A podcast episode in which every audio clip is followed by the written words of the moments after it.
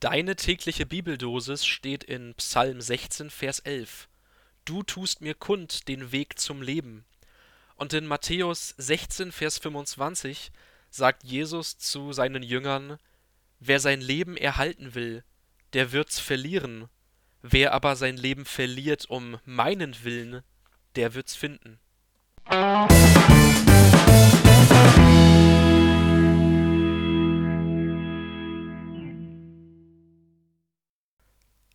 Moin, ich bin Malte und begrüße dich heute zum vorletzten Mal zu Vitamin C, deiner täglichen Portion Bibeldosis.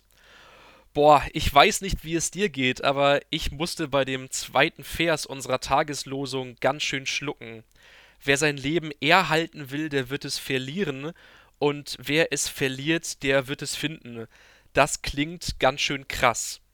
Ich muss ja ehrlich sagen, dass ich mit all den dazugehörigen Höhen und Tiefen ne, grundsätzlich eigentlich ganz gern am Leben bin und dass ich mein Leben auch auf keinen Fall verlieren möchte. Und dabei will ich Jesus trotzdem ganz gern nachfolgen.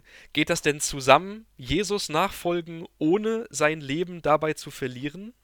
Bei dieser Frage könnte uns der alttestamentliche Vers ein bisschen weiterhelfen. Da heißt es ja, du tust mir kund den Weg zum Leben. Jetzt mal ganz platt und stumpf gedacht. Nur eine Person, die am Leben ist, kann ja einen Psalm schreiben oder diesen Psalm sagen. Wenn es also im Psalm heißt, du tust mir kund den Weg zum Leben, dann ist mit diesem Leben mehr gemeint als am Leben zu sein, also auf der Erde zu existieren dieses Leben, was da im Psalm steht, das scheint irgendwie eine ganz neue Form von Leben zu sein, eine neue Lebensrealität, eine neue Lebensbestimmung. Und wenn ich daran denke, dass ein Psalm immer auch ein Gebet ist, dass da ein Du, also damit auch Gott angesprochen wird, scheint es ein Leben mit Gott zu sein.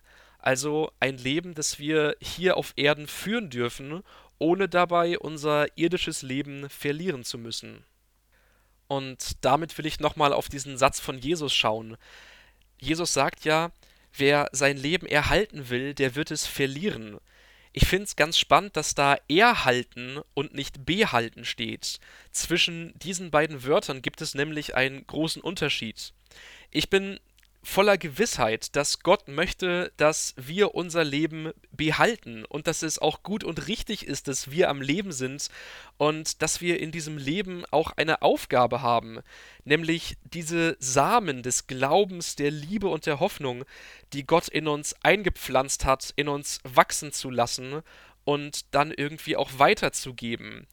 Aber ja, um das zu tun, gilt es, dass es eben nicht unser oberstes Ziel und Gebot sein darf, unser Leben mit all den dazugehörigen Eigenschaften, Ansichten und Gewohnheiten zu, zu erhalten, sondern dass wir uns von Gott bestimmen lassen sollen ähm, von Gott bestimmen lassen. Das klingt jetzt irgendwie so theoretisch, theologisch und abstrakt. Deswegen nochmal ein bisschen einfacher gesagt. Ähm, jeder Mensch hat ja etwas, durch das er sich definiert, durch das er sich bestimmen lässt. Zum Beispiel durch seinen Beruf, durch seine Beziehung, seine Familie, sein Hobby, seinen Körper und so weiter. Wenn du dich auf Partys vorstellst, sagst du ja vielleicht auch, ja, ich bin Banker, ich bin Fußballerin, ich bin Angler, ich bin Oma, ich bin Influencer und so weiter und so fort. Das sind alles Dinge, auf die wir unsere Identität gründen.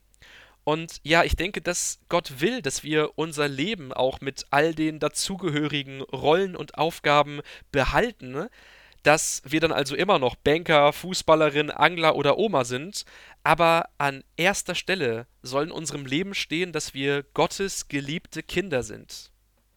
Du tust mir kund den Weg zum Leben, das kann dann heißen, dass unser Leben sich anders lebt, wenn wir unsere Identität, unsere Bestimmung nicht mehr in uns selbst suchen, sondern in dem Gott, der dich und mich so sehr liebt, dass er nur um uns zu begegnen Mensch wurde, ans Kreuz ging und in seiner Auferstehung den Tod besiegte. Du tust mir kund den Weg zum Leben. Das sagt der Beter des Psalms. Und ja, in der Nähe Gottes, daran glaube ich, gibt es ein Leben, in dem ich mich von einer bedingungslosen Liebe tragen und bestimmen lassen kann. Ich muss jetzt gerade an einen alten Werbespot von Ikea denken, den ich dir jetzt einfach mal als Frage für den Rest des Tages mitgeben möchte. Wohnst du noch oder lebst du schon? Ich lese zum Abschluss nochmal die beiden Verse unserer Tageslosung vor. In Psalm 16 heißt es, Du tust mir kund den Weg zum Leben, und im Matthäusevangelium sagt Jesus, wer sein Leben erhalten will, der wird's verlieren, wer aber sein Leben verliert um meinen Willen, der wird's finden. Ich hoffe, wir hören uns morgen wieder. Mach's gut und sei gesegnet.